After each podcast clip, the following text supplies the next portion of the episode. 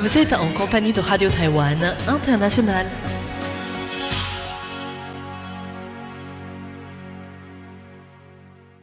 Bonjour et bienvenue en compagnie du service français de Radio Taïwan International. C'est François-Xavier Boulet pour vous accueillir et vous présenter le programme de ce lundi 16 mars. Tout d'abord, le journal de l'information du jour vous sera présenté par Valentin Floquet. Et après le journal, je vous retrouverai pour le décryptage où nous reviendrons sur le petit incident ou les vacances de l'ambassadeur taïwanais Liu Pangzu en Haïti. Puis, dans la partie thématique de notre programme, vous êtes invité à suivre l'émission Retour à la source, animée par Meg Wang, qui vous parlera des défis rencontrés par les agriculteurs taïwanais face au nouveau coronavirus. Et en fin de programme, Damien Bonfils vous propose un nouveau numéro de son émission Pop 50 avec aujourd'hui un exercice inédit, celui d'un concert quasiment live d'aborigènes taïwanais, le tout en La mineur. Voilà pour le programme de ce lundi 16 mars 2020. Excellente écoute à toutes et à tous. Voici tout de suite le journal de l'information présenté par Valentin Floquet avec pour débuter les principaux titres.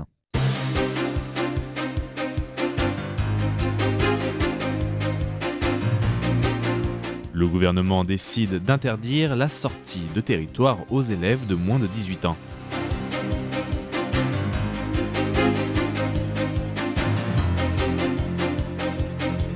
Les identités des personnes contaminées durant un voyage non nécessaire dans les zones à risque seront dévoilées.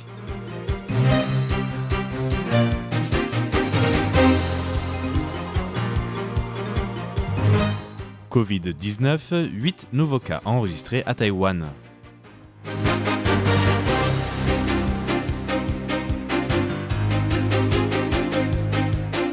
Le nombre de congés sans solde a son apogée depuis 4 ans.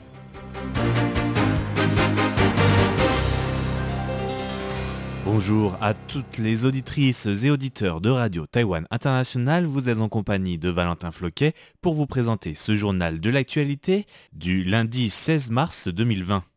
Le gouvernement taïwanais décide d'interdire la sortie de territoire aux élèves de moins de 18 ans. Taïwan a vu une augmentation d'un total de 14 nouveaux cas ces deux derniers jours, tous des contaminations en dehors du territoire taïwanais. Aujourd'hui, après la décision de quelques autorités locales comme les villes du Nouveau Taipei et de Taipei, le gouvernement a annoncé l'interdiction de sortie de territoire pour tous les élèves du niveau primaire jusqu'au lycée pour ce semestre scolaire. Les identités des personnes contaminées durant un voyage non nécessaire dans les zones à risque seront dévoilées. Le Centre de commandement de lutte contre les épidémies a rehaussé le niveau d'alerte touristique au niveau 3 pour 42 pays d'Afrique du Nord, d'Europe de l'Est et du Moyen-Orient. Dorénavant, toute personne qui effectue un voyage non nécessaire dans les pays et régions classés de niveau 3 ne pourra plus recevoir d'aide pour la période de quarantaine. Cette personne se verra facturer des frais qui seront spécifiés ultérieurement. Par ailleurs, toute personne qui ne remplit pas dûment la notice de quarantaine par exemple, les informations personnelles erronées s'exposent à une amende jusqu'à 150 000 dollars taïwanais, soit 4 400 euros, conformément aux articles 58 et 69 de la loi sur la prévention des épidémies. Les amendes prévues pour le non-respect des règles de quarantaine sont comprises entre 100 000 et 1 million de dollars taïwanais, soit de 2 900 à 29 000 euros. Cette personne risque également un dévoilement public de son identité. Covid-19, 8 nouveaux cas enregistrés à Taïwan. Taïwan recense désormais 67 cas du nouveau coronavirus avec aujourd'hui la confirmation de 8 nouveaux cas. Ces 8 cas ont tous été contractés en dehors du territoire taïwanais. Il s'agit du nombre le plus élevé de nouveaux cas confirmés en une journée à Taïwan depuis le début de la pandémie. Les 8 nouvelles personnes atteintes avaient voyagé respectivement en Italie, en Grèce, en Allemagne, en Autriche, en République tchèque, en Égypte, en Espagne, en Turquie ou encore aux Philippines. Le nombre de congés sans solde a son apogée depuis 4 ans. Ce lundi, le ministère du Travail a annoncé les derniers chiffres de congés sans solde reportés au 15 mars. Le nombre d'entreprises ayant eu recours à la réduction du temps de travail s'élevait hier à 109, mettant 3835 personnes au repos forcé. Par rapport aux chiffres précédents, ce ne sont pas moins de 68 nouvelles entreprises et 2173 personnes concernées par ces mesures de restriction, établissant le plus haut chiffre depuis janvier 2016. Les chiffres du segment précédent, relevés le 29 février dernier, annonçaient alors 41 entreprises touchées, dont 9 ont repris leurs activités normales. Une grande partie des entreprises ont pris ces mesures depuis moins de 3 mois et elles appliquent de 5 à 8 jours de repos de plus par mois. Le ministère du Travail souligne que si une entreprise doit réduire temporairement les heures de travail et les salaires, cela doit rester dans un consensus mutuel. Par ailleurs, l'employeur doit déclarer ces changements aux autorités du travail et si ce n'est pas le cas, l'employé peut le dénoncer. Liste sauvage, des jeunes Taïwanais d'aujourd'hui exigent une réforme parlementaire. Il y a 30 ans, 6000 étudiants taïwanais se réunissaient sur la place de la Liberté devant le mémorial de Chiang Kai-shek pour demander des réformes au gouvernement favorisant la démocratisation de Taïwan. Aujourd'hui, plusieurs associations de jeunes taïwanais et estudiantines ont répondu présent pour exiger de nouvelles réformes parlementaires comme le respect de la biodiversité d'opinion au Parlement ou la mise en place du système d'audience parlementaire et des droits d'enquête. Ils ont également reproduit ce jour historique de la démocratisation taïwanaise. Une reproduction qui ravive la mémoire des personnes présentes à l'époque, à l'instar de Kezhen, qui avait participé au premier sit-in. À l'époque, les listes sauvages avaient beaucoup d'idées. Nous pensions que nous devions agir nous-mêmes pour concrétiser ces idées. C'était à nous de nous sauver nous-mêmes. Il est évident qu'on espère que les élèves s'entraînent à comment appliquer ces idées, en plus de prendre des initiatives à trouver des solutions aux problèmes, surtout sur l'environnement et les droits du travail par exemple.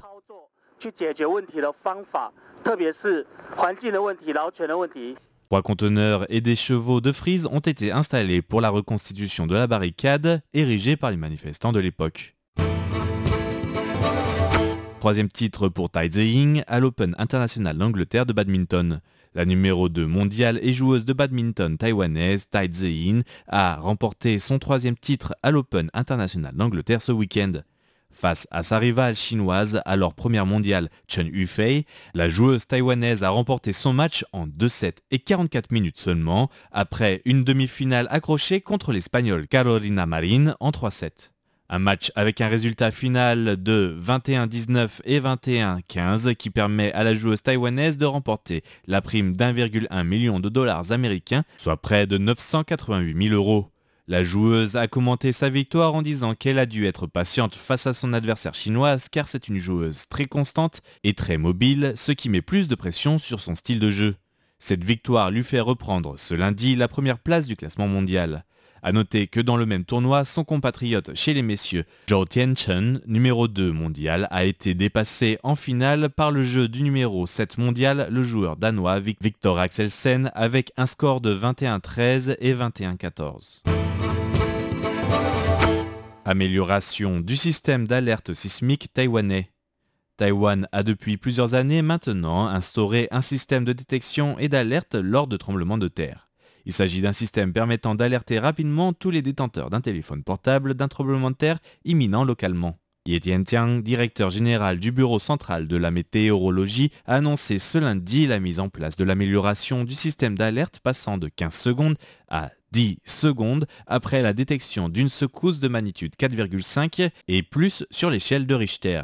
Ce nouveau système pourra informer en même temps de l'intensité, de la localisation et de la profondeur de l'épicentre et pourra être envoyé sur un rayon de plus de 30 km autour de l'épicentre.